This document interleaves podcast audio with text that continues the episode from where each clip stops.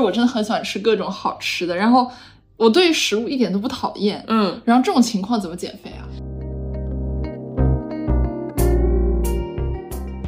首先我要辟谣一点，就是火锅其实超级健康。真的吗？对，就是如果大家要外食，在减肥期间去外食，最健康的一个东西就是火锅。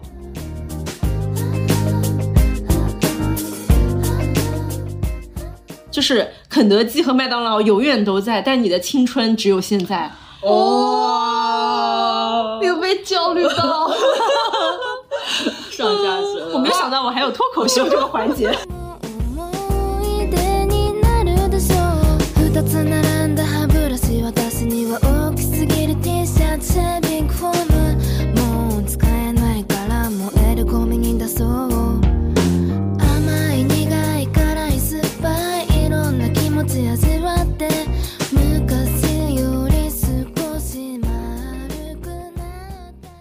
Hello，大家好，我是旺仔可可糖，我是潇潇，我是西兰发，欢迎收听《末日狂花》。本期我们来聊聊怎么减肥。那本期的内容呢，其实比较出街，是针对我们七个业主群里大家比较好奇的问题，我们在本期里面做一些详细的解答。后面呢，我们会出进阶版减肥特辑、夏日急救减肥特辑和减肥期间的好物分享。大家有什么关于减肥的任何问题，都欢迎在我们这期的评论区评论哦。然后我们今天就开始进入今天的节目吧。我们会分成怎么吃、怎么练、减肥时期的心态控制和减肥谣言辟谣几个板块，干货满满，请大家给我们一键三连。好的，其实我们现在就是两个学生面对一个老师 是的，我是老师。对，本期是我们有请到瘦了五十斤的花姐来给我们讲讲怎么减肥。曾经啊，曾经，嗯，对，大家可以去搜一下花姐的各个平台，包括小红书和微博，你会发现真的是一部励志史。我看到花姐的时候说，我也要减肥。然后我也只是停留在口对头上。对，我们说就是上周我们还说我们要跟着花姐一比一复刻代练，结果，我觉得减肥是所有女生一生的必修课。嗯，是的，是的，就它是一个永恒的话题。它对我来说就是鬼打墙，减了 没减，减了没减。我已经有三年都是保持在一个体重没有变化。那你很强哎，你很强，真的吗？真的呀，就是女生，不管女生还是男生，其实嗯维持比什么减肥增重都很难，难很多。啊，这样子，但是我没有刻意的去减，就是我有时还想说我要去减一减，但是就维持了两礼拜就没了。那你这个其实天赋异禀，就是如果你就是急救啊，就是如果我们出了急救特辑，你把自己的体重变到另外一个 level，其实你的体重是会比较恒定的。就你就不容易有那种波动。其实你不是易胖体质，我听下来、就是你只要把身体的体重控制到某一个数字，其实是很有利的，你就不用一直费劲去、呃吃了。啊，原来还有这种体质、啊。对，就是其实很多人有一种东西叫基因检测，嗯，就之前不是很很有名嘛，就是把你的口水送过去，对然后他会去分析你的。胰岛素就是比如说你的碳水和脂肪的那种敏感，以及你是不是一个易胖体质，其实这个还是非常分人的基因的。那有一些人确实就很惨，就是他的体质跟吹气球一样，就一下就易胖体质对我是易胖体质，然后这种人是比较惨的。这种跟遗传有关系，就是为什么肥胖会遗传？也是因为这个基因的问题，所以就哦如果你的体重是一个常年都保持的非常恒定的人，其实应该感谢你的基因。哦，对。哎，我也是哎，我之前是大概是二十二十二到二十九岁都是一个体重，天哪！然后疫情来了就胖了十斤，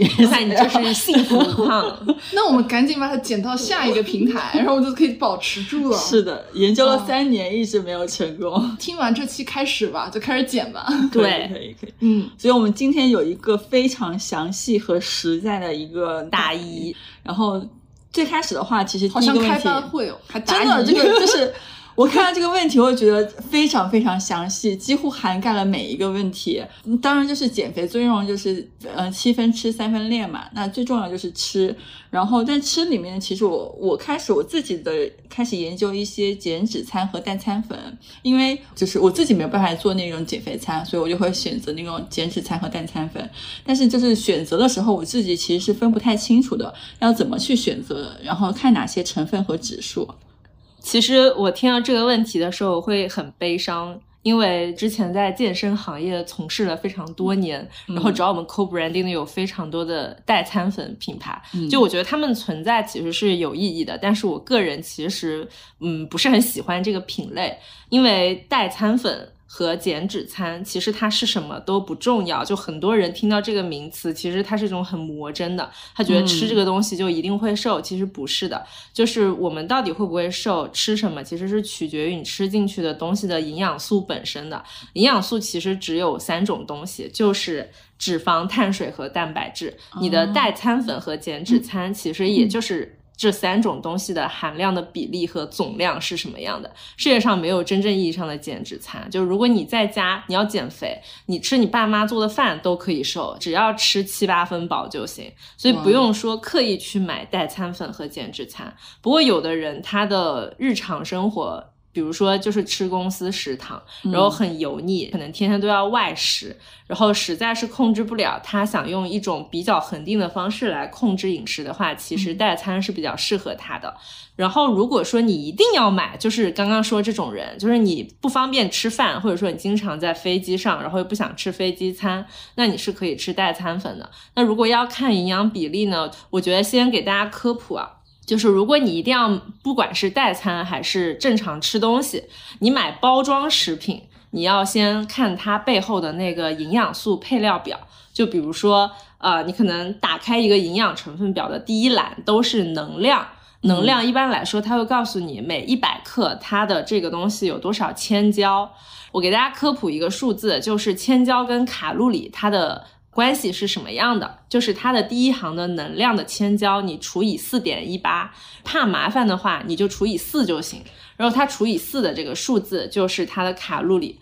比如说一个酸奶，它的能量写的是每一百克大概几百千焦，然后除以四，其实差不多都会是一百多。所以酸奶的热量就是每一百克大概有一百多卡。就是这么算就行了，这个是最懒人的算法。就养成好习惯的话，以后你吃任何的包装食品，你看到它的这个能量，你除以四就知道它大概有多少卡。不过也有那个单位啊，一般来说它写的都是一百克，然后你也要看自己吃的东西它到底有多少克，这样对。然后第二个比较进阶的看这个营养配料表，就是看它的蛋白质、脂肪跟碳水化合物，一般都是下面几栏。然后我跟大家说一个配比啊，就是你不用看单一的食物它这个东西有多少，你要看的是全天。然后，如果你在减脂期，我建议的这个供能比例啊，就是脂肪供比百分之二十，就百分之十五到二十五之间，最优的是百分之二十。蛋白质占你每天摄入热量的一半，然后碳水占你这个每天摄入热量的百分之三十到四十。就是这样的比例是最佳的，你减脂的这个饮食比例，这个到时候我们的 show notes 也会放一张图，包括减脂和增肌期你的每一个营养素占比多少，大家可以去算。然后男生跟女生其实会不太一样，就是男生每天吃的东西又比较多，但是营养比例其实是差不多的。对，就这其实看那个营养配料表是最重要的，不管你是吃代餐还是吃别的零食，其实你会看你就比较好算。如果你真的会看的话，其实你也不用买代餐了。你去超市买任何的食物，只要你自己会算算数，你就可以自己拼出一个减脂餐的一个比较优秀的配比。而且我觉得大多数的代餐都挺难吃的。超级难吃，就是不用这么客气。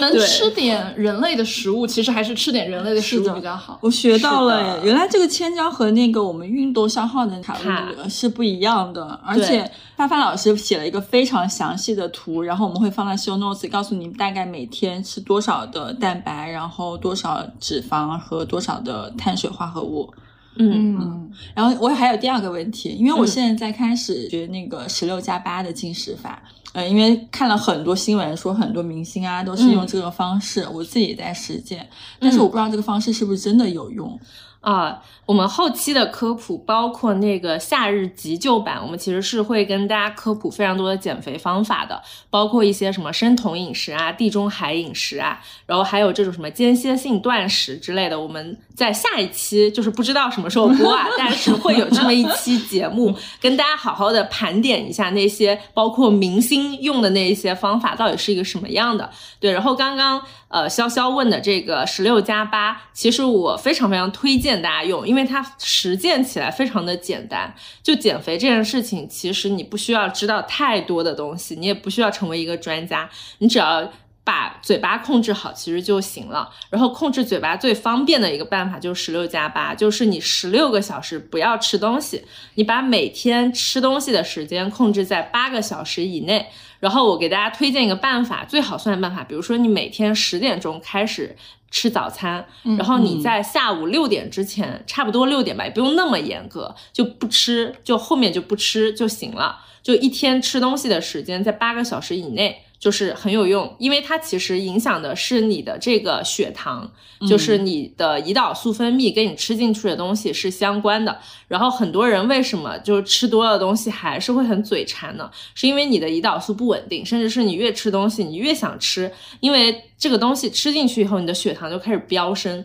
然后你对食物的 craving 都来自于你的血糖在呼喊我要吃东西，然后你就一直都吃不饱，然后越吃越想吃。但是如果你养成了规定时间内的进食的好习惯，你的血糖就不会在无缘无故的时间突然飙升。所以这个方式就是一个调教血糖的一个办法。对对，哦就是人的食欲其实都来自于激素和荷尔蒙。哦就是你会发现有一些人他从来没有吃宵夜的习惯，对你会发现你跟他说要不要吃宵夜，他都没有任何兴趣。其实就源于他在晚上的血糖非常稳定，然后他对宵夜是没有任何兴趣。然后有一些人，他如果有吃宵夜的习惯，如果有一天晚上你不让他吃，他就浑身难受。其实就是因为你的胰岛素它也有生物钟，它会在某一个时间段它有习惯性的波动。就是如果你平时，比如说你早上六点每天六点吃早饭，如果你今天六点啥也没吃，你就会很饿。但是那种从来不吃早饭的人，他在一个上午他不吃任何东西，他一点事儿都没有。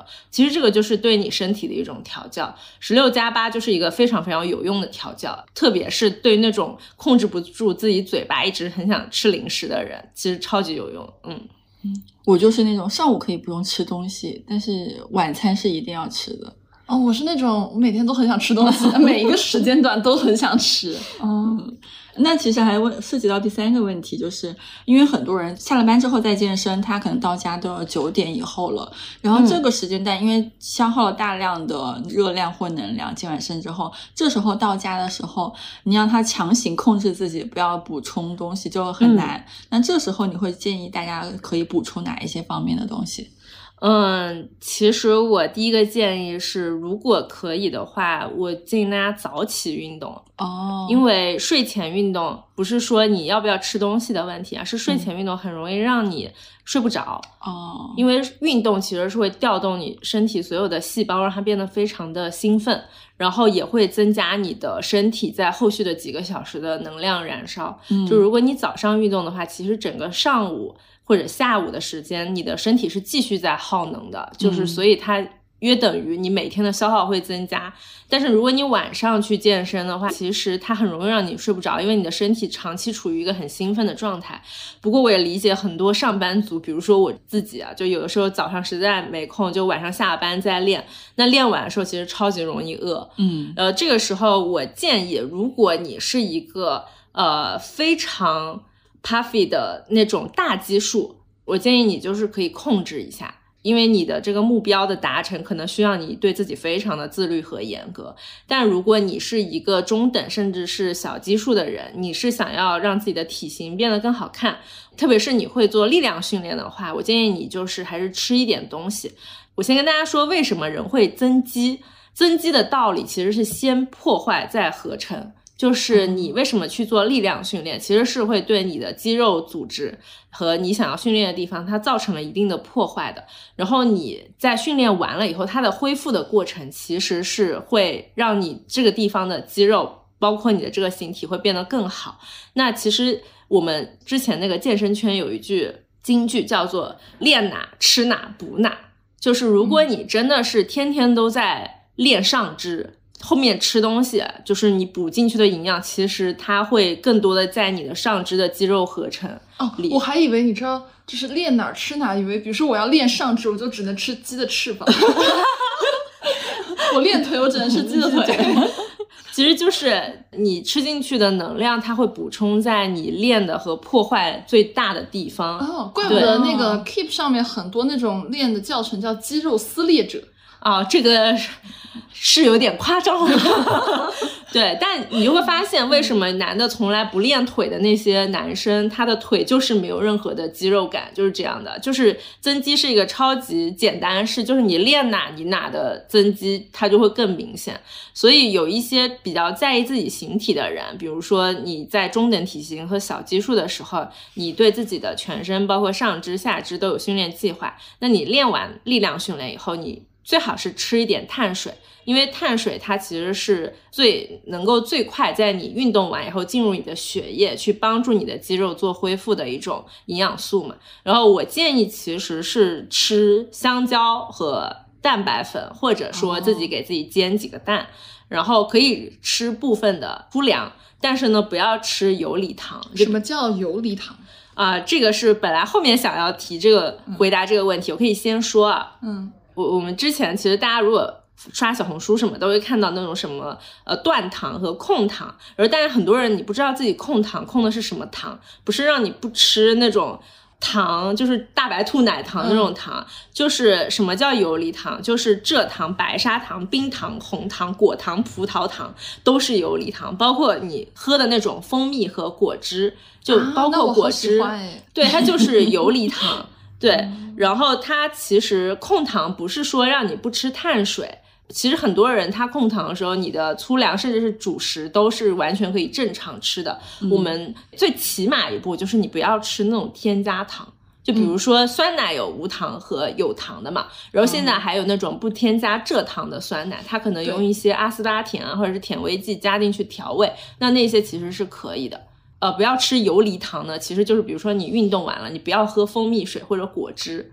当然，如果你是因为喜欢喝果汁，喝果汁是可以的。但是如果你觉得喝果汁它可以瘦，是绝对不能瘦的，因为它里面的含糖非常高，而且果汁里面的营养素基本只有糖。哦，所以他们现在很多那种什么酵素果汁其实是智商税，对吧？就是说能减肥那些。对，其实是的，就是果汁这个东西，它就是一种饮料，甚至是我跟你说，你去看很多果汁后面的那个营养配料表，大家也教了大家怎么去计算嘛，你会发现果汁，呃，包括一些极其之有名的，就是大家在便利店都能看到的果汁品牌，太 特值了吧？对，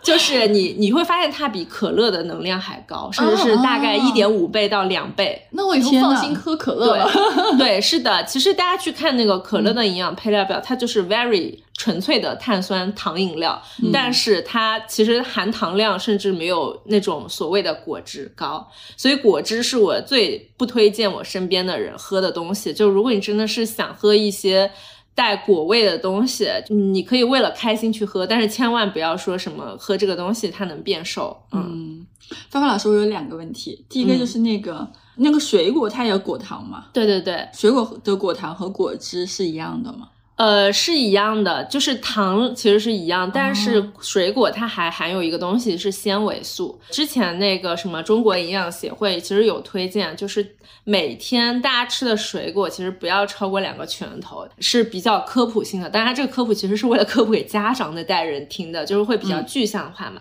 再具象一点，就是其实你每天吃的水果，就是大概起码不要超过一斤。就超过一斤，其实你的含糖量很容易超标，特别是有很多就是有血糖啊、糖尿病的人，就是一定要控制这一点。就是像很多爸妈类的那种，家里吃东西就是完全不会控制水果的量，因为他们会觉得水果特别健康，但其实不是，就它里面的糖分其实特别高。就之前不是有很多那种什么各种各样的谣言，说什么西瓜等于多少碗米饭对嘛？哦其实热量真的还好，但是它里面真的就是纯糖。纯碳水，因为它里面既没有蛋白质，也没有脂肪，它的营养素非常单一嘛。嗯，然后它的糖很容易超过人体一天应该吸收的糖的量，所以就是很建议大家就是吃水果要控制量，就它的糖是真的很容易超标的。嗯，哎，那这边两个拳头的这种，大家的人的手的大小会有区别吗？我会感觉我一个拳头就就是我一个拳头感觉是潇潇的两个拳头这么大。不要这么精细，不要不要在意这些细节。那个、还有一个就是椰子汁算它的含糖量怎么样？嗯，其实还好，就是椰子水它里面有很大量的电解质嘛，就是为什么说很推荐运动人去喝。然后一般来说，椰子水的热量是七十到八十千焦每一百毫升，其实大概就是二十卡。就是一百毫升，大概二十卡，其实它的热量和含糖量其实是算是还可以接受的。嗯，对，原来如此，我以为减肥是可以多吃水果的，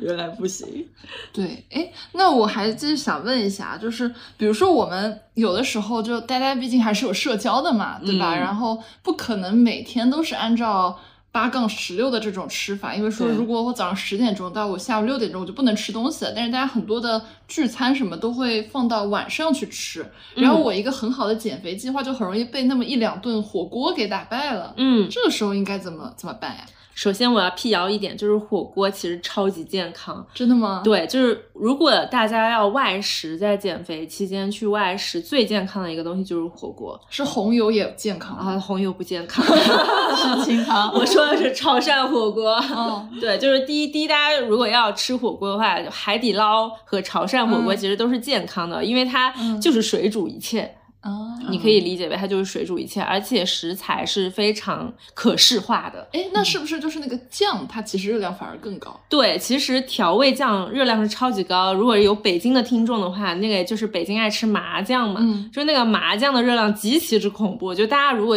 去超市的话，可以去看一下麻酱的那个营养配料表，恐怖到让你发指的那一种，自己掰手指头算一算就行了。超级喜欢麻酱，天呐！对，就是控制，不是不让你吃，就是控制，就不要加太多了。很多吃播嘛，我之前看那种什么沾麻酱，我靠，那就是简直是麻麻酱酱泡东 西。对，我觉得真的那种看着让我觉得好有食欲哦。就一天吃个大几大碗麻酱进去，就他们是那种什么麻酱，然后拌一个什么凉皮一样东西，我就觉得好好吃哦。然后涮那种，你们不要用这么眼神看我 吗？别说了，麻酱其实大家都喜欢，就是它的热量真的很恐怖。哦，对，然后我继续说火锅啊，好，然后火锅其实是呃，我很推荐，就大家就是如果是在减肥期间一定要外食的话，可以跟你的朋友们约火锅，就是多吃一点蛋白质。吃一些鱼啊、虾呀，然后牛肉、鸡肉都可以去涮一涮，然后少吃丸子，因为你在外面点到的火锅丸子，其实它大部分都是淀粉做的，而且也没有什么营养，就是没有什么蛋白质，我觉得就是很垃圾的热量。嗯，就是少吃一点这些东西。对，然后一两顿，你刚刚说一两顿火锅，其实一两顿外食真的不会胖，就是人体其实是不是说你真的吃多少热量，它全都会吸收，其实它自己也是有一个度的。比如说，你看到网上有很多那种什么一万大卡挑战，很多人一天吃一万，但是你会发现，就是很多人他并不会因为吃这一顿就身体就立刻胖了，就一他一顿一天吃别人五天的量，嗯。他也不会胖，因为你的人人体吸收其实是有一个度的，它吸收不了这么多的热量，它最后还是会变成那个啥排出去，所以大家也不用担心，就如果你真的是一两顿吃了很多，它其实也吸收不了那么多。然后很多健身的人其实他们会吃欺骗餐嘛，那么欺骗餐其实就是完全不控制热量，但他们会控制在一个时间段，比如说我每两周或者每一周就是增肌的人，他可能一周就吃一次欺骗餐。那其实他欺骗餐他是不会算那么多的，但你就是在那一天之内的这个时间，你吸收不了那么多热量，但是会给你的身体一个欺骗。就是我其实没有在减肥，他会觉得你的生活还是很开心、很浪荡。身体其实如果你一直在节食的话，它会开启一个省电模式，哦，对它的代谢就会降低，然后你就会发现你瘦的很难。然后你偶尔的时候，你突然呃欺骗一下，其实它就会被你的这个行为告诉自己，就是说，啊，其实我还是很自由的，我还是什么都可以吃的，它就不会开启那个省电模式。所以我理解减肥，它其实就是你意识到自己身体的各种激素、各种胰岛素啊、对荷尔蒙啊这种等等的，然后你了解它的一个做运转运转功能之了后解他，们的操作对系统。然后你再去做一些调节和校整调教调教应该是调教，对对，但这个其实我觉得我们在进阶期其实会再提，因为像欺骗餐啊这种属于比较高阶的减脂手段，不是所有人都能科学操作。哦就是如果你的操作是有误的话，它有可能是会让你就是一斤都减不掉，或者说反而变得更胖。这个那我感觉我就是那种不好好吃欺骗餐，每天都是欺骗餐。对，有很多这种人。哦，哎，那我还想问一个问题啊，我有的时候会有那种场景，就是你刚刚一直在说要吃七分饱、七分饱或者八分饱，但是我有时候会很控制不住自己，就是想吃的饱，就吃得饱之后，而且我还想再吃点什么，就感觉你就嘴里一定要有点东西。东西这时候怎么嗯控制？啊、我觉得第一点，它其实就是一个非常正常的问题，它叫嘴馋，然后它是所有的人都有的问题，其实不是你的一个人的问题啊。如果你真的要控制这个点的话，你需要提到四个字，就是刻意练习。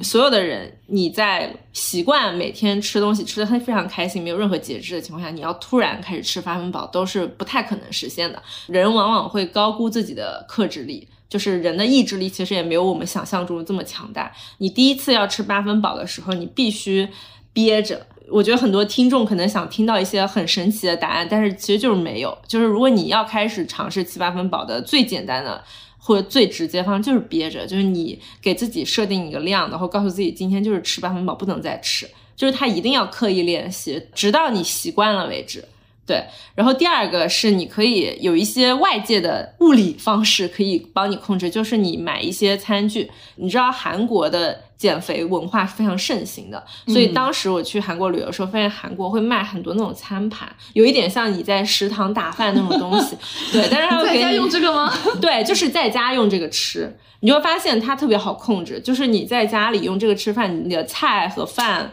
就是为什么？我觉得如果有学生党在听我们这一期播客的话，就其实特别利好学生党，真的。哦食只要有堂吃饭，只要有一个食堂餐盘，你就可对对以好好对减肥。是的，就是你的饭和你的菜的量，它每天都是精准控制，它不要溢出。因为你有时候你在家吃饭，你爸妈做，你真的不知道自己吃了多少东西。这倒是。很有可能一个菜光盘都是你一个人光的，然后你完全没有意识到自己吃了这么多。但如果你有一个食堂餐盘，你就可以完美解决这个问题。哎，我觉得这听起来是一个商机，就是一个食堂餐盘，你可能就卖五块钱，但是你跟他说这是减肥专用餐盘，五十块，末日狂花下一个卖的实体商品，我们卖食堂餐盘，对对对，末日狂花周边。实体食堂餐盘，烙印，哎，你说的对，立刻执行。嗯，有道理。如果你是外食，这种方式可能就不太适用。然后我教大家一个小妙招，非常绝。当你在外面吃饭的时候，你吃到八分饱，然后你实在很想吃，但是你又忍住了不吃。每一次我都会直接拿一张纸巾，然后擤一下鼻涕，擦完嘴，我直接扔在我的碗里。啊你真的也太拼真的了吧！它真的是个绝招，因为这个举动产生只要一瞬间，就是你自己跟自己对抗的一瞬间。你只要养成了这个习惯，就是你吃到八分饱，你就直接擦嘴，然后把纸巾扔碗里，你就立刻就没有任何食欲，不想吃了。就它是一个超强的控制自己外食不要多吃的办法。我现在想到那个场面，我就觉得说这是真的是没有食欲，这真的是个狠人，对对，而且它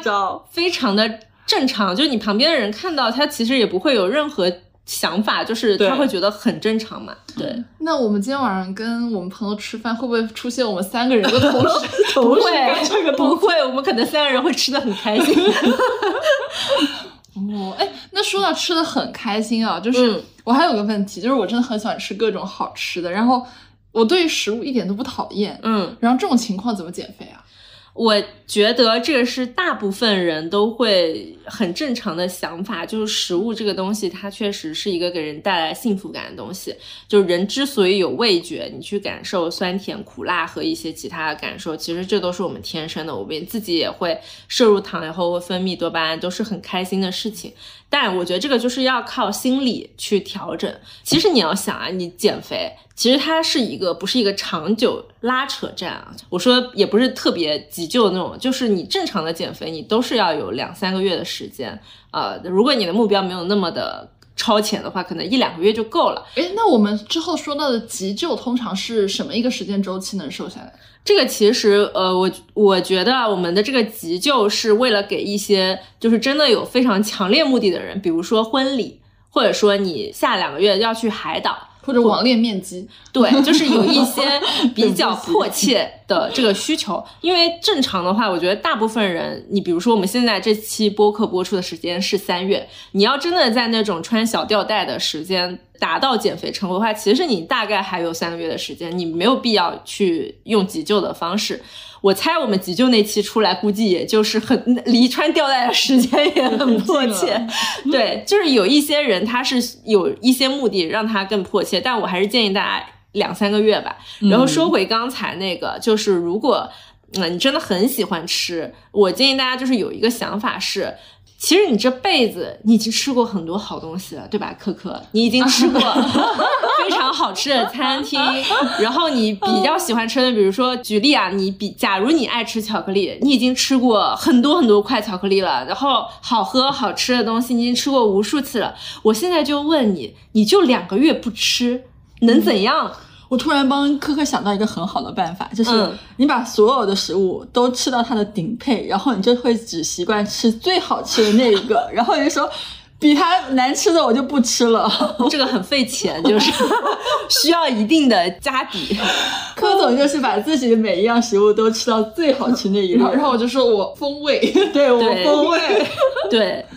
然后再说回这个心理，其实你就是去想，就是你花两个月的时间不吃，但两个月以后你拥有了自己的身材，你还是可以吃那些东西的。你只要你达到了你的目的，那些东西都还在嘛。就是肯德基和麦当劳永远都在，但你的青春只有现在。哦你有被焦虑到？上价值了，我没有想到我还有脱口秀这个环节。你好押韵哦，真的好押韵哦。爸爸老师可以。哎，我都在想，我们这个要不要就搞一个那种减肥的那种群，就大家每天在群里晒自己今天吃什么东西，然后互相监督 我，很怕会变成美食群。就冲进来一个卧底，然后发烧烤。对，然后我们就开始在群里团购。是的，其实科科的问题是想，我碰到好吃的，我就是我忍不住怎么办？但是我的问题就是，因为我之前也是居家了很长一段时间，我就发现我已经不会正常吃饭了，就我可能早上十点钟、十一点钟就不规律，不规律，而且不知道怎么去搭配这个这些食材。然后应该是说我早上可能起来的时候十点十一点，我可能就吃个面包。然后中午呢，我就可能吃个什么，就是烤肠啊，或者是虾饼啊，或者是煎个什么东西吃，我可以一日。三餐本味鲜肉，哇，你真的是，不是植入，不是植入，是真的很好吃。然后我就可能就中午就煎个煎个鸡蛋或煎个什么就吃了，但是晚上的话，我有可能就不知道想不知道吃什么，就是我感觉我自己吃的营养又不够，然后呢，或者是说我没有办法去吃的一个很健康的程度，那这种情况下要怎么好好吃饭？哎，？我这边我还有一个，就是基于你刚刚讲的就不规律嘛，我有时候我会报复性吃蔬菜，就是我会觉得我嗯前面两天没有怎么吃蔬菜，然后我的比如说我今天早上就是吃了一大碗水煮青菜，我就觉得我要把嗯之前两天的量给补回来。嗯嗯，其实我觉得你们俩说的问题都是一个你们吃饭不规律的问题嘛。嗯对，但我想说，其实这都不是任何问题，就是哦。只要你会看那个食物营养配料表，然后大概知道你吃的东西到底是蛋白质、脂肪还是碳水，你自己能够算出营养比例，你不一定真的要吃真正的饭，就你不一定真的要吃米小时面候菜吃的那种一日就是对一对日三餐每餐米饭的那种，是，的，就是你哪怕一天一整天都只吃零食都行，就比如说你用零食，然后什么粗粮、红薯干什么都可以，呃，甚至是那种什么包装性的鹌鹑蛋都可以，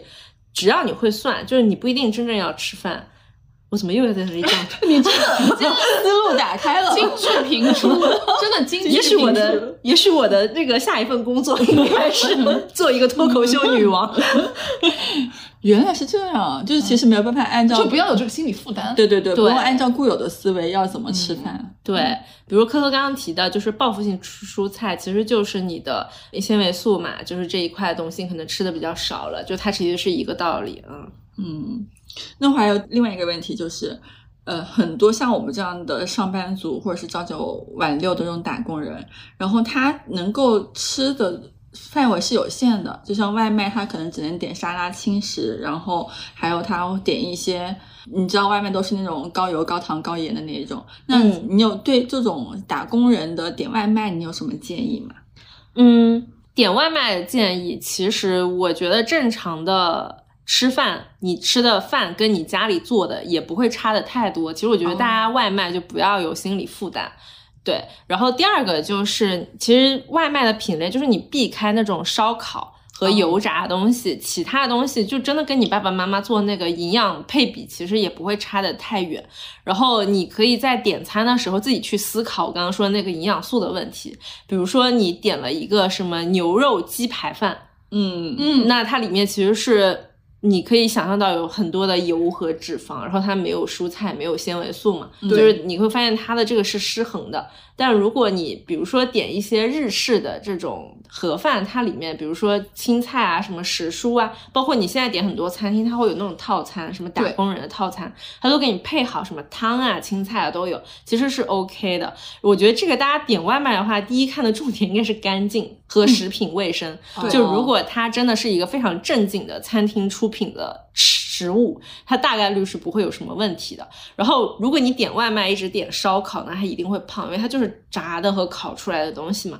而且大概率你也不会点很大那种什么蔬菜和那种米饭，就是健康一点也不会嘛。对，所以就是外卖的话，大家放轻松啊，就是点一些有食品保障的，就是正常的那种一日三餐的类比的就行。哎，我这边其实想补充一个点外卖的一个点，就是很多人大家点外卖会去看它的每月销量嘛。嗯如果它的销量是离谱的高，就不要点，因为这种通常就是料理包，它给你热一热就出餐了。是它的那个食材，其实营养和新鲜度是没有办法保证的。是的，不然它怎么撑得起一个月这么多的单量？是，而且点外卖的话，我也是 get 到一个经验，就尽量点那种有实体餐厅的店，因为它有实体餐厅的话，它能保证是当日厨房的至少是新鲜的。然后我还有另外一个小经验，就是如果我们除了外卖之外，我们可以自己带点吃的去公司，比如说你我今天想补充一些蛋白质的，我可以带点奶酪，然后带一点酸奶啊或者其他的这种什么奶酪棒啊、奶酪棒啊这种。东西。然后呃，如果我今天就是想补充一想吃点那种脂肪或什么优质脂肪的，然后还有一些优质的一些碳水，那你可以带那个玉米。然后，如果就是你们公司是有那种微波炉或者是空气炸锅的，你也可以带我们的本味鲜物。我们的本味鲜物，这好请像问他真的受够了吗？他真的有给我们钱吗？我想问。然后还有一个是我最近很喜欢吃的是那个傣虾记的虾饼，因为它是那种纯虾肉做的虾饼，它就是是我本味鲜物之外的另外一个选择。这应该给钱了吗？没有吧？给钱没有吧？老板，你在听吗？老板听到了吗？就是你把你的那个蛋白质和优质的脂肪，还有一些碳水化合物，你自己做好一个配比的话，然后你带去公司，你对外面的期待可以就不用放那么高了。哎，说到蛋白质，还有一个，就是，在上期里面，花姐有讲过那个亲力亲为豆干，啊，对你买了吗？我还没买，但是我对那个印象印象非常那真的深刻。很好吃，很好吃。我已经加购了哎，那如果喜欢吃甜的，有没有一些东西可以带啊？巧克力，巧克力，嗯，美但巧克力应该也会分吧？就是我觉得那种什么牛奶巧克力应该不能吃吧？呃，大家可以看那些巧克力上写的是黑巧，然后且没有添加蔗糖的巧克力，其实是 OK 的。然后因为巧克力里面其实有一种分分类的物质，其实是有益于你的血管，但其实也没有什么卵用，大家就是一个心理安慰。但是其实巧克力它牛逼在什么地方呢？是它是一个非常非常小块的东西，可以满足你非常强的味蕾需求。就是你想一下，你吃薯片，其实你大概要哐哐吃完一袋，你才有一种稍微有点满满足感。足感。对，对，但巧克力是它真的非常非常小一块，它就能够让你的精气神都产生一些非常。你想一下，你吃巧克力，你没有哪一次是真的一大板全部吃完，你才觉得满足，对吧？有的时候你掰几块就吃完了。但是薯片一旦开了就留不到第二天。对，所以巧克力是这样的，就是它的能量密度很高，它的热量是不低，但是它可以用非常小的克数满足你想吃一个零食的欲望。其实它是可以让你瘦的，因为你就不会巴拉巴拉巴拉吃一大堆进去。对，所以其实巧克力是 OK 的。而且巧克力对血糖，就是很多低血糖的女生，然后嗯。你能够吃一小一点点巧克力，掰一小块出来，可能一百克你吃个五克十克，热量呢相对来说可控，但是你可以及时的补充血糖。哦，是的，然后这个时候我就想说，刚刚潇潇建议科科的那个建议，就是大家吃巧克力可以买稍微高级一点的。哦，对，因为，反正你就只能吃一点点。对对而且你会有那种享受感，就是我在吃一块很贵的巧克力。今天我这个热量的 quote 就是份额一定要给到非常非常好吃的东西才行。对，哎，那我想起来，我们最近吃的那个，就有个叫 N I B B O 的那个 Nibo 巧克力尼尼泊尼泊尼泊尼泊很好吃，对 也很贵，但那个真的还蛮好吃的。我喜欢它那个酒的那个酒味的那个巧克力，对它那个酒味，它不是那种很甜腻的酒味，它就是那种很醇厚。很醇厚，就是它有点苦，往后面一点点又有一点点甜。发姐在线郁闷，我没有吃到，你没有吃到吗？没有啊。哦，我们那个已经吃完了，那个太好吃了，是我们第一个吃完的味道。气死我了！我们下一个问题，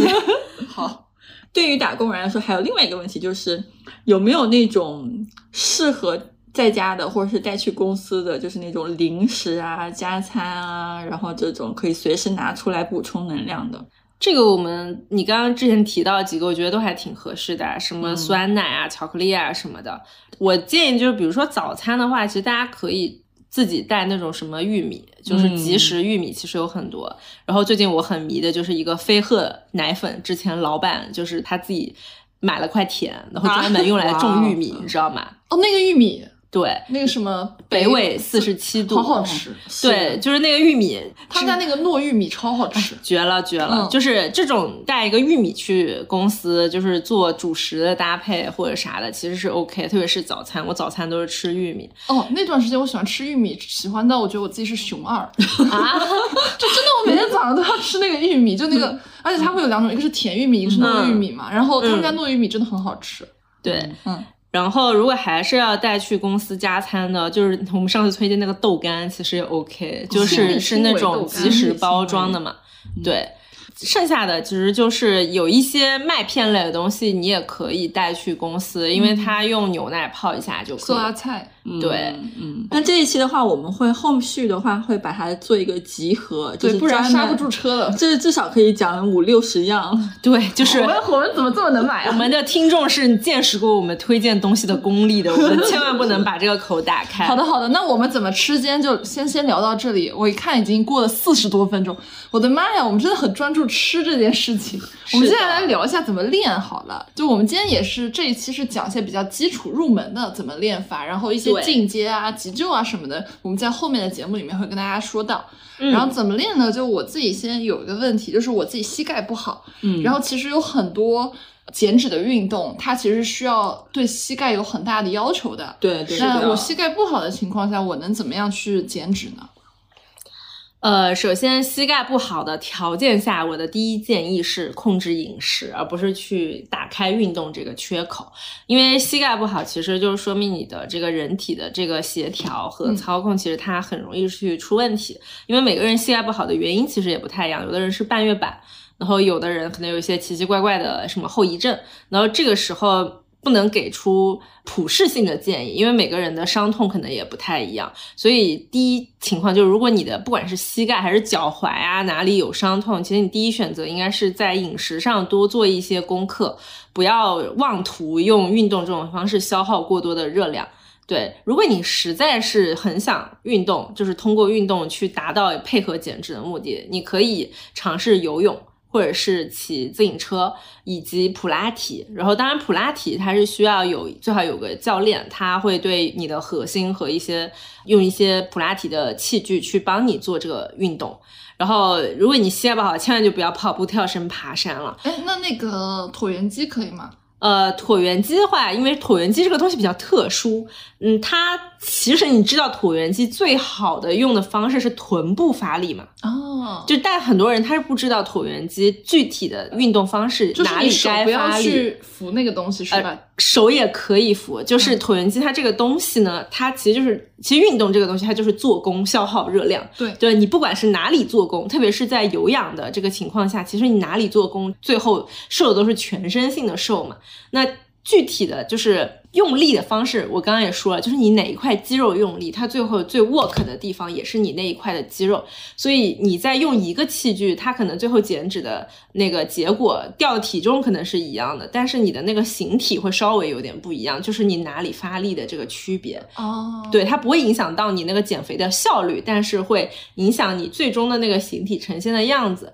然后为什么有的人他会请私教，这个我们后面会再详谈私教这个问题啊，就是因为私教他会在你运动的时候会一直提醒你发力的肌肉的部位，这样的话会让你练得更好看。嗯，原来是这个样子，哎，我都有点心动，又想买个那种。椭圆机不是我，我有个椭圆机，就是，嗯但我想买个自行车嘛。嗯，这个我们后续再说。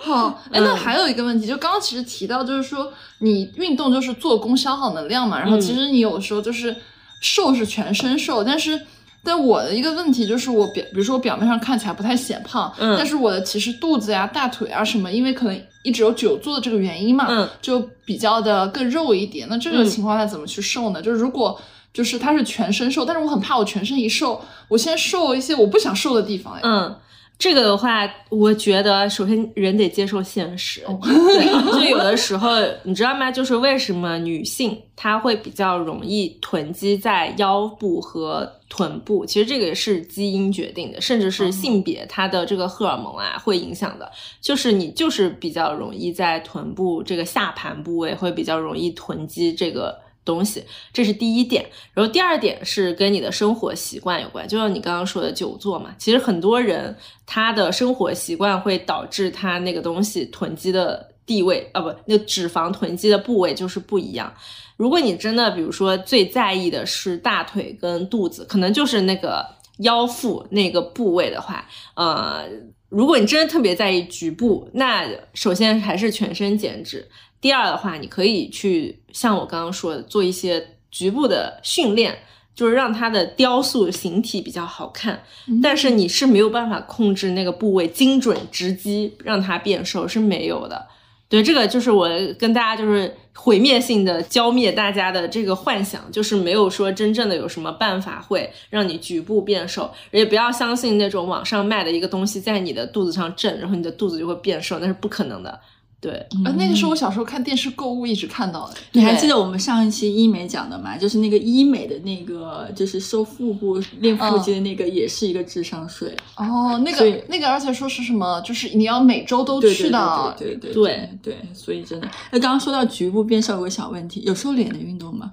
瘦脸瘦脸的运动 瘦脸就是那种对于对，脸上也没有局部的运动啊。没有，就是那种我建议大家就是脸上大家还是不要太那个啥，就是纯纯靠医美吧。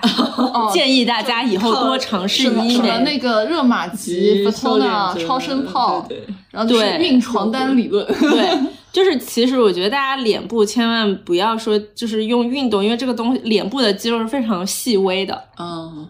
对，因为你臀部肌肉就这么大一块嘛，嗯但你的脸上的肌肉其实它其实纤维很细，嗯然后这个运动也是一个非常复杂的东西，而且我觉得就是脸部的整体，它跟那个肌肉是没有关系，它跟你脸上的脂肪多不多、紧不紧致是很有关的。然后这些全都是医美可以做的事情，就不要脸上运动了。就是脸上其实你能做的唯一的运动就是一直在说话，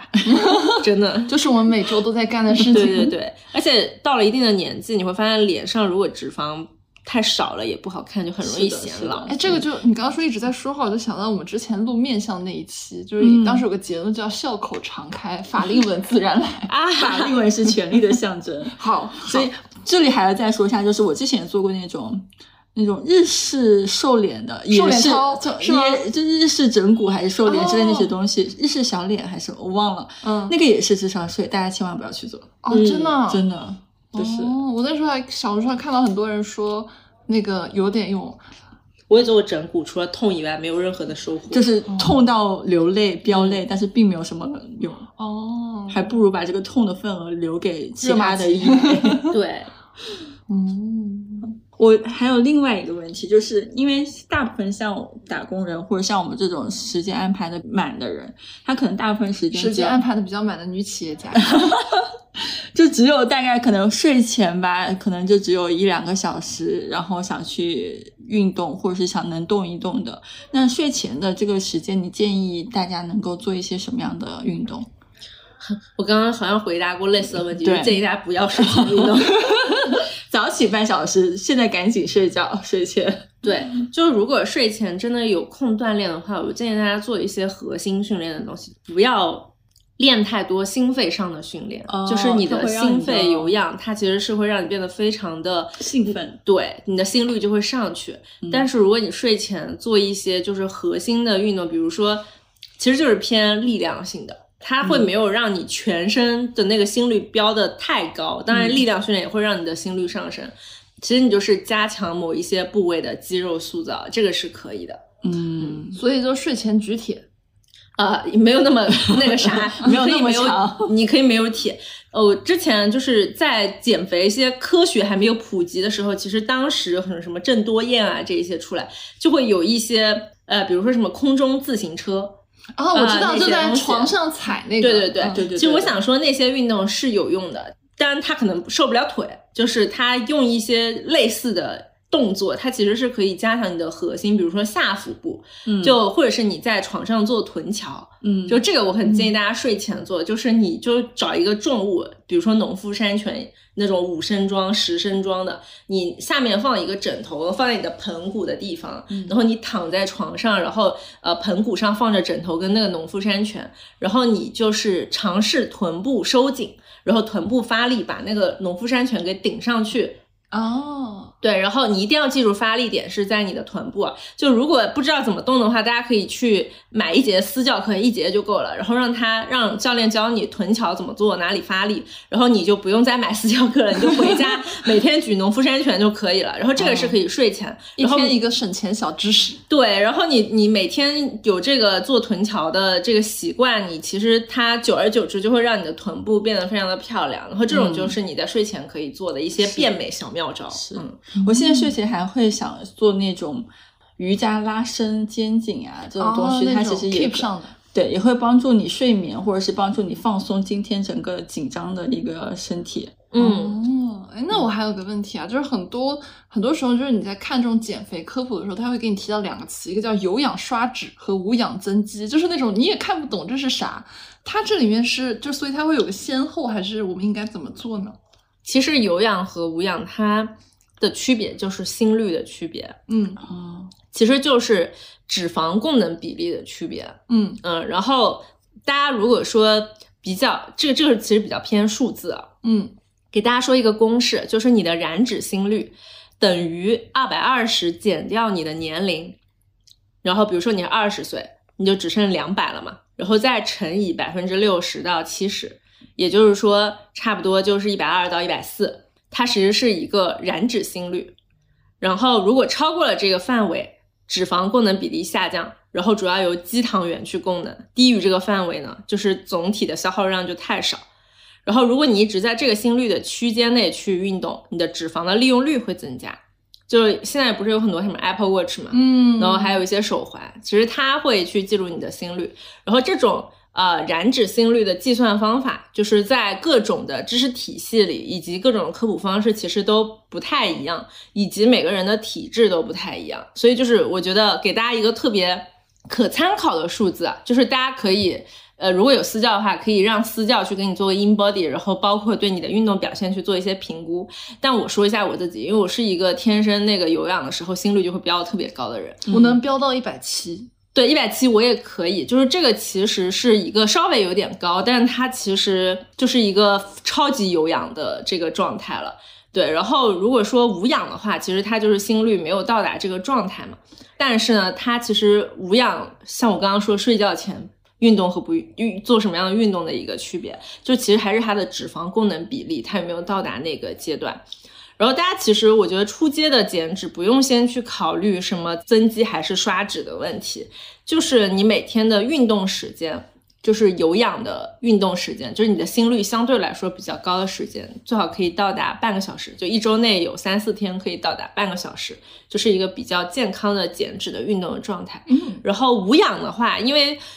讲句实话，无氧就是其实偏力量训练，它还是比较需要一定的门槛和就是别的人的 guide 的，就是你自己一个人做无氧，其实你要不是一个比较有经验的人，其实还挺难的。我觉得大家就是能做啥就做啥，就哪怕。比如说，我跟我爸妈的建议就是，你们就是饭后散步就也行，就是散步是一个超级低心率的但是有可能达到有氧的那个心率区间的一件事情，但是就很简单嘛，就是从简单的我刚刚算出来，我的有氧的燃脂心率，它正常的那个范围可能是在一百三，但是我每次做有氧我都能飙到一百七，那超过的这个就是说明它没有在消耗脂肪了，是吗？啊，它其实在消耗，就是它其实是一个算进阶的阶段，但一般来说，一般人他不会飙到这么高。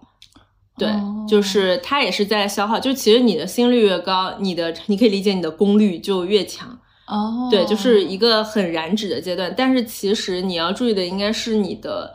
健康，就是如果你真的心率过高的话，其实它很容易有一些危险。嗯，那我还是少吃一点吧。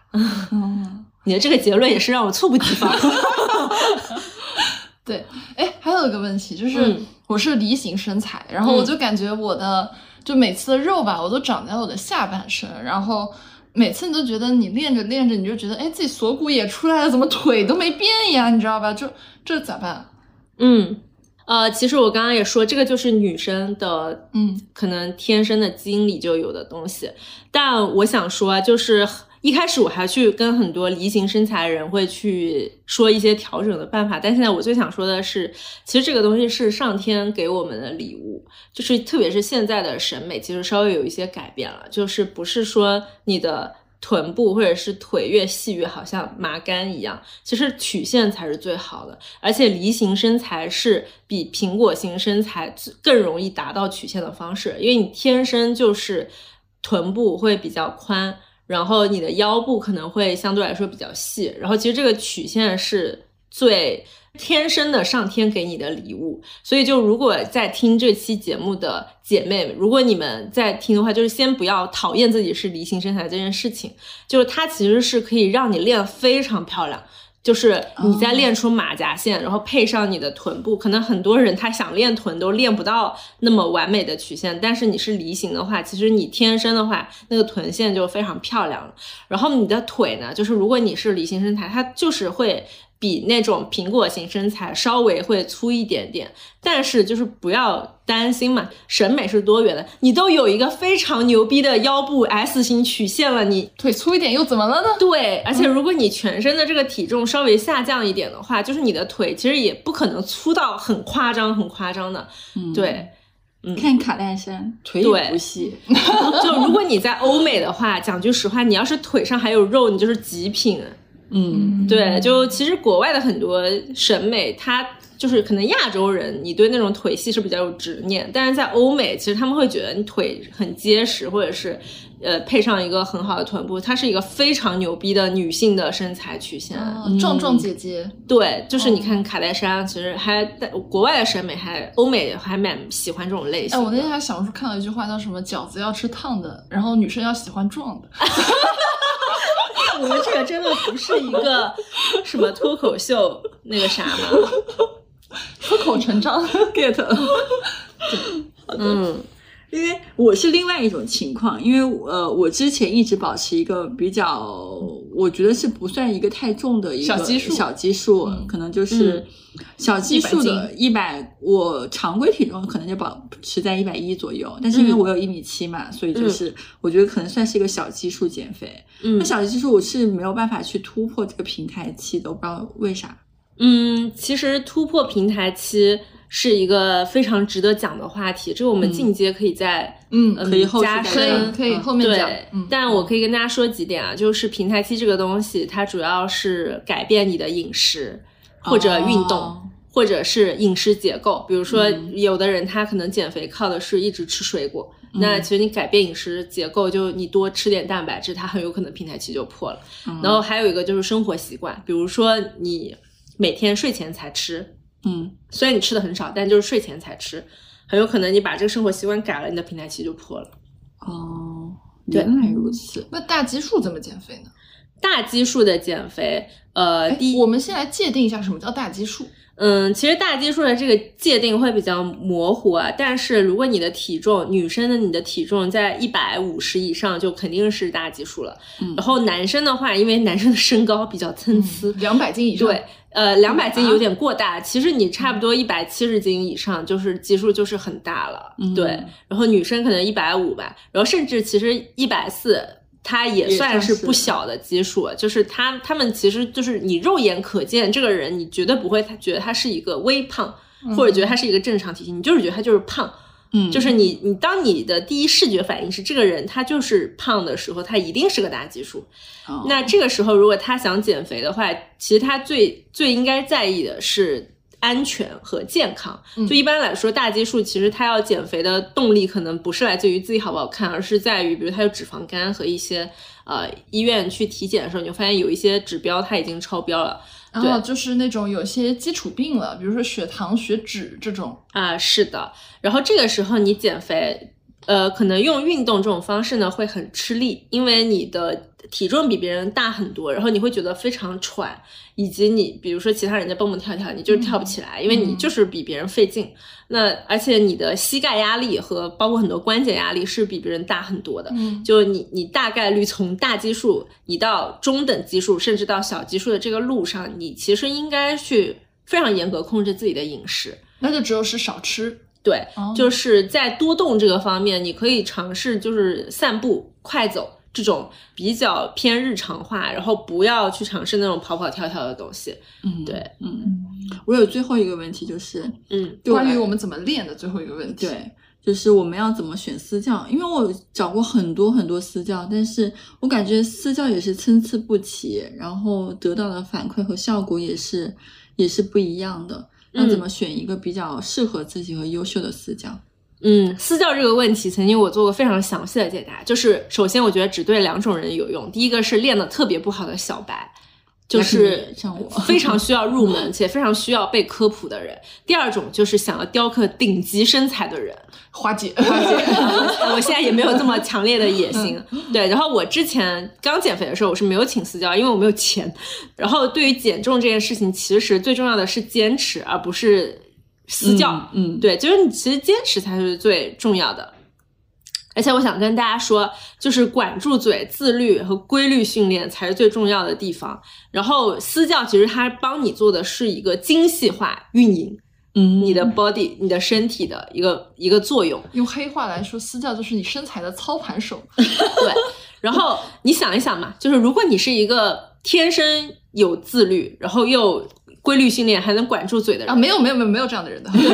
你你你是不会变，你是不会胖成现在这个样子的。对，就是你你如果真的要减肥的话，你第一想的应该是我们刚刚说的那一些习惯性的问题，而不是说你要不要一个私教。对就私教它没有办法解决最根本的问题，就是这些问题。对，然后但是如果你真的有那种比如说入门的需求，或者说高阶训练的需求，那你就可以请一个私教。那如果要找到合适的私教。专业，那这个我们可以在高阶的时候展开，嗯。但是我可以给大家做一些科普，啊就是首先私教这个产业是非常混乱的，因为我之前在健身的体育圈工作了五年，就是我接触了大把教练，包括我现在朋友圈里躺着一千多个教练，就是想说，其实这个市场它非常的参差不齐，就是包括工作室，包括一些连锁健身房，其实他们每个人的资质证书都是差的天差地别的。那其实有几个比较简单判断的标准啊，就是最简单的是你先看一下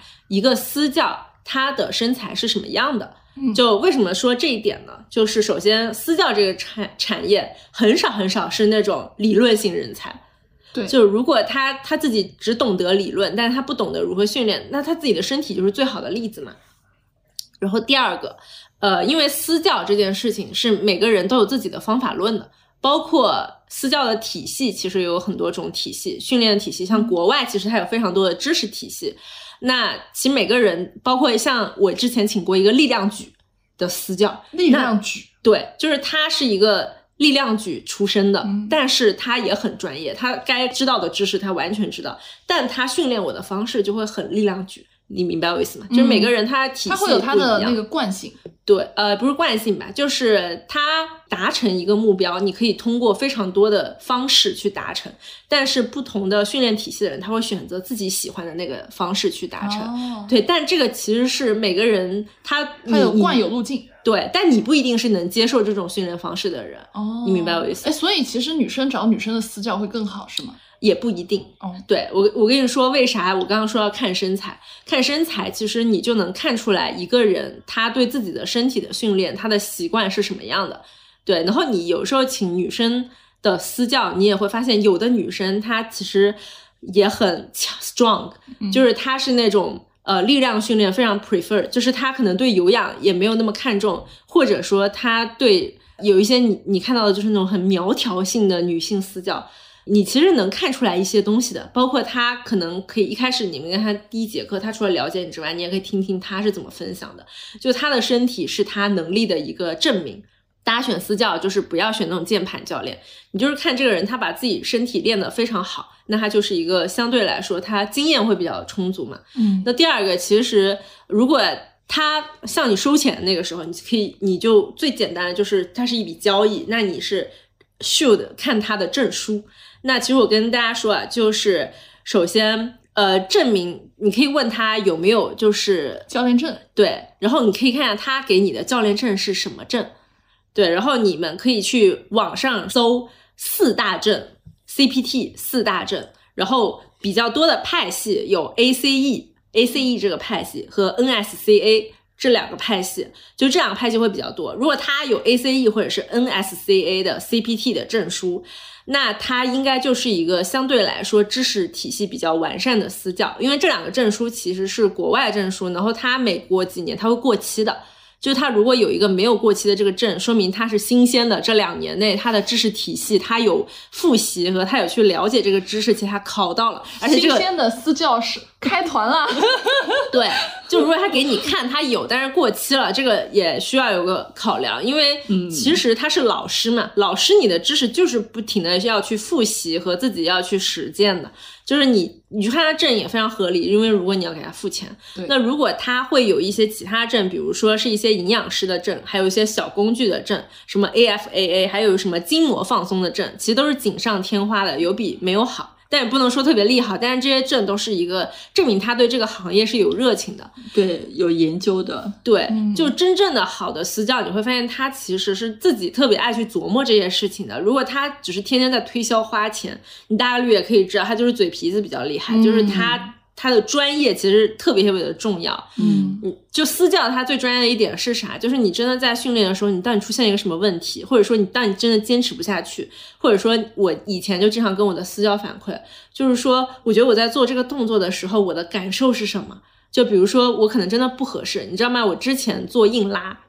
但是我非常容易膝盖内扣，以及出现一些非常错误的行为模式。嗯那其实我的私教是知道怎么指导我，让我真正的去养成那个正确的行为模式的。嗯就如果他的科学体系它不 solid，或者说他对你的这个姿势的调整不专业，很容易让你产生运动损伤，以及很有可能会让你用运错误的方式去进行你的雕塑，它有可能会造成很大的问题，包括对网上你去搜很多黑私教啊什么的那种投诉，就是他们自己都不够专业，然后来指导，你会发发生很多那种毁灭性的损伤，什么什么横纹肌溶解那种什么的，都是有很多的。嗯，哦，好可怕！哎，我就想起来，我之前找一个私教，我觉得特别不靠谱。我是一个身高很高的人，然后我其实做蹲起、波比跳那个动作，嗯我是很吃力，因为它有一个很一下子很高的一个对对对落差。然后，但是我当时那个私教他说这样你就就是减脂减的比较快，然后他就一直让我做那个，然后我就跟他说我做两个，我说我不做，我真的做不了这个事情。嗯，是我也是，因为我是那种核心很差、很容易借力的人。就是我核心很差的时候，我如果想练想练腰腹、想练臀的时候，我会用到那个对，我会用到那个脖子力，嗯然后每次练完我就脖子特别酸，所以我就给私教说我不能用核心的，我得用其他的地方的那个。嗯他就他就不会 get 到我这个核心很弱这个点，然后让我练的动作都是会让我借力的动作。嗯，这个其实，在我们专业的运动体系里，这个叫代偿。嗯 对，然后这个代偿其实特别明显表现在哪里？就是斜方肌。嗯，你知道，在很多硬拉或者是练上肢，就是需要用到上肢的部位，比如说很多时候你是要肩膀发力，或者说你是要背发力，嗯。然后你的这个发力的地方它不准确，或者甚至是手臂。你的手臂不够强壮的时候，你都很有可能会去用到你的这个斜方斜方肌对，所以你会看到很多人为什么他练得非常的奇怪，或者说他的那个体型并不会练得非常优美，就是他一直都会用一些错误的方式去代偿，然后有的教练他就是管得非常松，而且他没有什么责任心，他就会觉得这一顿一个小时把你练累了或者练吐了，他就他就觉得这个很爽，但是他其实。没有那么有责任心的为你真正的会达到那个形体去负责，哦这种就很差。多数教练其实是这个样子的。是的，嗯只有真正的非常好的专业的私教呢，其实他才会特别的 care 你，就是你的每一个动作啊、身形啊，就是发力，还有会去看你到底会不会代偿，然后会去纠正你。然后这种有责任心的私教是非常非常难得的。哎，我觉得往往就是有些私教他不靠谱，然后就会造成你对运动这件事情是一个抵触，是的，是的，你感觉，你每次去都是去遭罪一样。对。嗯，了解。哎，我们接下来就是来快问快答的去回答一些就关于减肥的心态啊，包括一些减肥的一些小辟谣，算是真是辟谣，一些误区。对一些误区的辟谣。就第一个问题就是控制碳水和饮食，然后再加上锻炼，我瘦下去之后，如果我之后那个半个月我就不控制饮食了，我就很容易复胖嘛。那这种就是瘦了之后，我应该怎么样去保持我的体型呢？我觉得这个问题就是在问有没有什么一劳永逸的方式。我想说 没有，没有啊，这个就是非常正常的、非常正常的一个思想。就是你，你类比成赚钱和省钱就行了。就是你发现你这个月之所以账上有盈余，是因为你这个月特别省，但你又告诉我你下个月开始疯狂花钱，然后你就发现你的余额全没了，这不是很正常的事情吗？就是你靠什么样的方式节省出来的热量，你不做了，它就会用原有的方式给回去。而且我觉得这个问题问的非常的神奇，就是他是半个月嘛，嗯，就说明其实这个人他非常的放飞自我，就是 他放飞的还挺离谱的。对，就是瘦了以后要怎么保持，其实就是除了保持体重以外，你还应该保持的是一些生活习惯。当初为什么会变胖，一定是因为你的生活习惯里有一个东西是特别容易让你变胖的，比如说吃宵夜。那你瘦了以后要怎么保持？那就是少吃宵夜，找到你原来胖的那个原因，然后把它改掉。然后你要保持你的体重的话，就是让你原来那些坏习惯出现的次数再少一点，也也不用说完全不出现，就是少一些就行。嗯嗯，哦，这边再补充一个，就是我们这一趴其实收集的问题都是我们业主群的业主提问，就不代表我们个人。对对对，嗯，我们两位学生，对，我们只是帮大家提问的课代表。对，然后甚至特别神奇的是，茂名公馆那个群没有一个人问减肥问题，就是茂名公馆的人都都很瘦，你知道吗？对对，就申请加入茂名公馆。他们他们就是那种，就是我这个问题发出来，他们就说，哦，先有人说我已经瘦了四十斤了，我说哇就是我们多数问题会就是来自于其他楼盘的业主，所以我就觉得好像是瘦人都是聚在一起的。啊，确实是有这个现象。是的嗯，就好像说，就是之前有看过一个实验对照组，就是他说，如果你一个人是很容易胖的体质，你就把他放到几个就是瘦子，跟他们一起吃饭，然后你也能变瘦。因为你的饮食结构啊、饮食习惯其实会被改过来的，这个还是挺重要的。对好，有另外一位业主也是躺平派的业主发言，就是减肥期间工作压力大，心情不好，想吃很多东西怎么办？能怎么办呀？忍着吧，就是忍着，刻就是会意练习，心情不好。刻意练习，然后吃那种巧克力类型的，就是一点点东西就能让你心情变好。啃个玉米吧，对，是的，去谈个恋爱吧。嗯，对，也可以。还有一种说法呢，就是说越运动越胖，因为运动会让你更饿，更容易放松吃东西的关口，不自觉的摄入更多热量。这个是谣言吗？嗯，这个东西不是谣言哎，啊，就是吃多了就会胖。是是这样的，就是越运动越胖，这个肯定是不合理的。但是运动会让你变饿，这个是真正的，就是真实运动会让你变饿，就是因为运动它就是消耗嘛，消耗完然后你的身体它因为一开始消耗的肯定基本上是糖原，然后你身体的糖原、肝糖原啊，或者是你血液中的这一些，它被消耗完以后，你就是很有那种 craving，想要获得一些能量。那你这个时候想吃是很正常的。然后还有一种因素是，你觉得今天运动完以后，你的心里有特别强的补偿心态，就是我今天好辛苦啊，我应该要多吃点来犒劳自己。那你吃的比你运动消耗的更多，那你就会变胖。就是你的这个心理的补偿，它得有一个度。就比如说你今天运动了十分钟，你就可以吃一个炸鸡，那就是得不偿失。还是要远离炸物跟烧烤是的，。是的，对还是要去制造那个热量缺口，不能刚从健身房上走出来，走进了麦当劳。嗯好，另外一个躺平的业主说，有没有一个不辛苦的减肥小妙招？哎，没有没有，他他这个他这个是怎么问？他说有没有不知不觉不辛苦 的减肥小妙招？不知不觉不辛苦，做梦。就是吧 没有 下一个问题可以说。下一个问题，好，下一个问题就是睡得少真的不利于减肥吗？是真的，就是睡嗯眠对减肥非常非常的重要。那它重要在哪里呢？是因为你睡得少，它影响的是不是你的精力的问题？如果你睡得少，你就你运动表现就会特别差。那你运动其实你就坚持不了很久。那第二个睡得少，它对你的那个荷尔蒙啊、激素啊都是有一定的影响的。然后你就会发现你的各种东西都非常的紊乱，包括你的食欲可能也会非常紊乱。对，嗯，还是不要熬夜了。对的。嗯，下一个问题就是小基数要高碳饮食才能有效减肥吗？高碳饮食，首先我问一下，高碳饮食是什么？问一下高碳班主任。问一下，问一下老师。高碳饮食其实就是你的碳水化合物，它一定要达到非常高。那我觉得这个东西特别不绝对，因为那个那个这个提问的业主他是在某一个博主的那个平台上看到的嘛。嗯就我觉得第一。就是所有的博主他分享的东西，他都有分，比如说是非常高阶的观点和非常初级的观点。嗯比如说高碳饮食这个东西，它其实已经是一个高阶的观点了，就是小基数它到底要怎么吃才能减肥？小基数其实你靠节食是一个很危险的量。其实小基数我更建议尝试力量训练和调整饮食结构，但是高碳饮食我觉得是一个。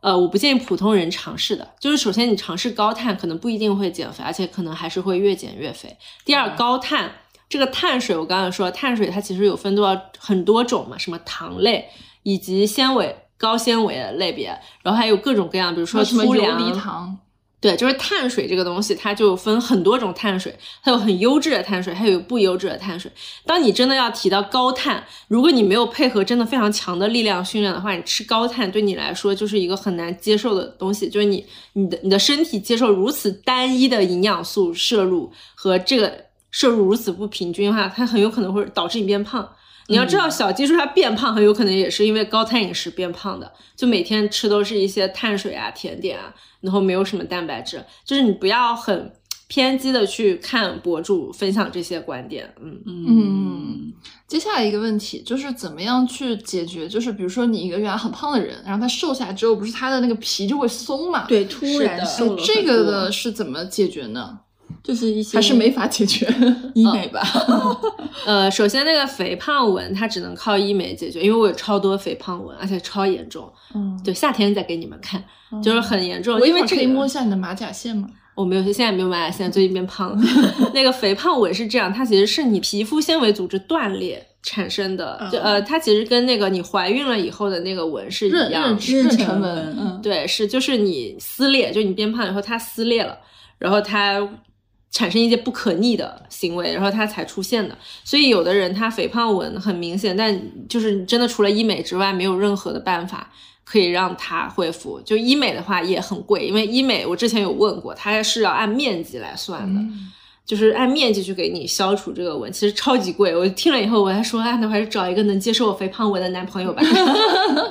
对，然后但是皮松这个是可以解决的。就如果你看，呃，国外有很多超级减肥王，他的皮松了以后，它是那种像袋子一样、袋鼠一样挂在身上，那种就是要去裁掉，就是要动手术。那那个真的非常夸张，但普通人是不会这么夸张的。裁掉，对，然后普通人最夸张的部分，其实就跟你怀孕完了生完孩子一样，就是那种胖和瘦，就是我觉得你普通人的身材变形再夸张，也就是那样了。其实他不需要。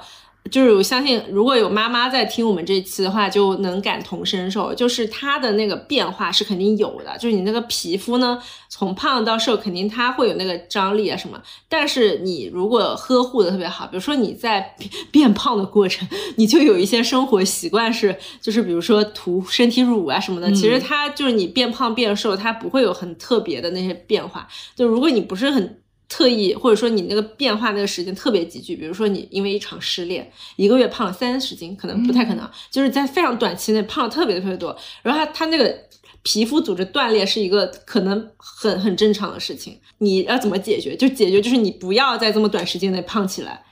就是你、哦你哪怕你你想要靠饮食抒发压力，你得有个度，就是你只要胖的时间没有那么的急速，其实它就还好，不太可能会发生这种事情。嗯，还有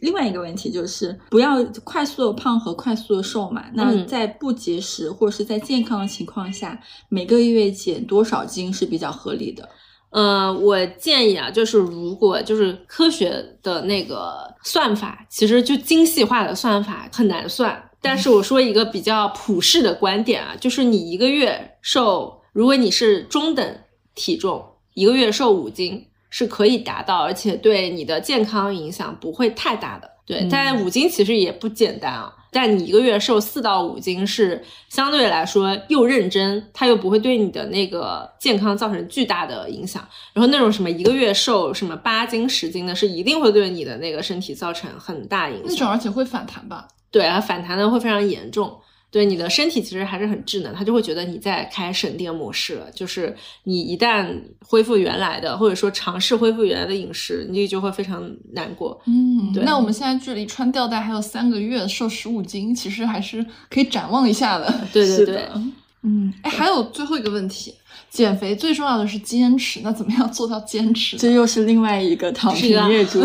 这是一个好大的问问题。其实最大的给到的办法就是你的坚持一定要来源于一个目的。就比如说，你如果真的减肥的目的就是穿小吊带，我觉得大概率你很难成功，因为你这个决心它并没有很强。嗯就是但凡我在旁边吹个耳边风，说我们今天晚上去吃烤肉，你就跟我去吃烤肉了。就很多人都是这样，你你在我这装监控了吗？就是我们你晚上要去吃火锅了，怎么办？对。我我一定少拿酱料。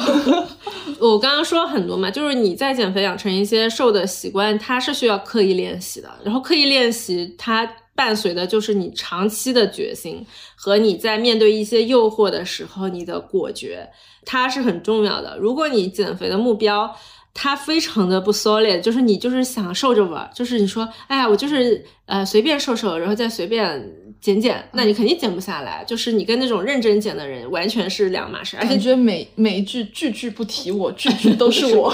对，而减肥它不是一个，你说它简单还很简单，它不简单它也很难，就是它就是要的就是这个决心，就是他说如何坚持，我觉得先给大家做一个入门吧，就是你你拿一个纸和一个笔列出你到底自己为什么觉得自己要瘦，如果你发现你写不出来。那我觉得你要不然就接受你现在体重其实蛮好的，因为你根本没有这么具象的需要瘦的这个原因。如果你每一条都非常的痛，甚至是比如说你失恋了，就是那个你的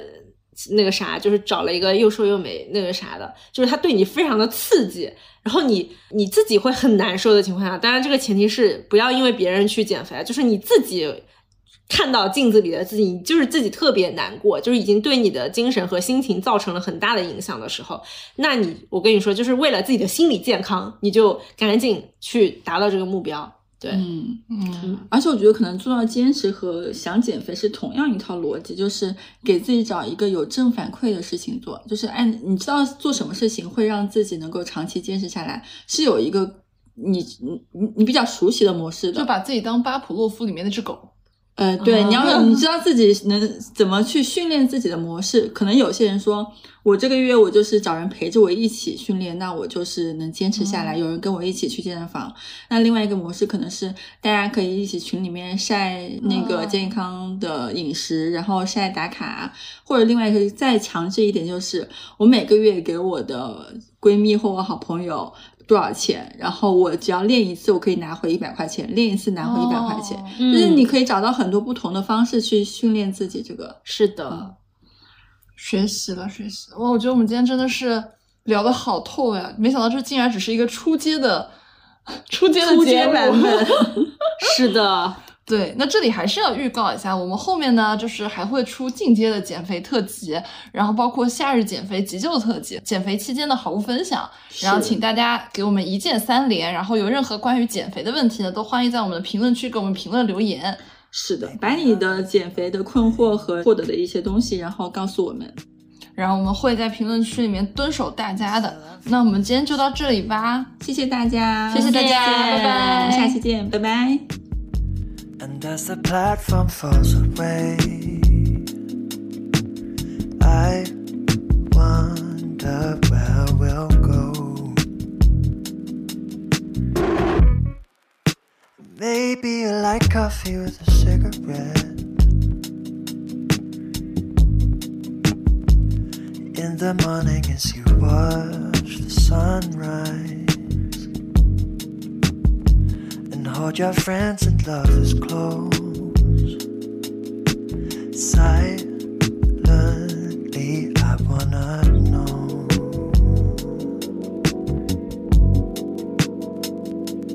Cause I don't know who you are,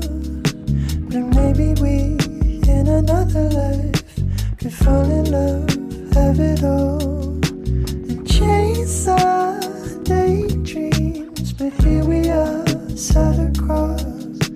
from one another on an empty train.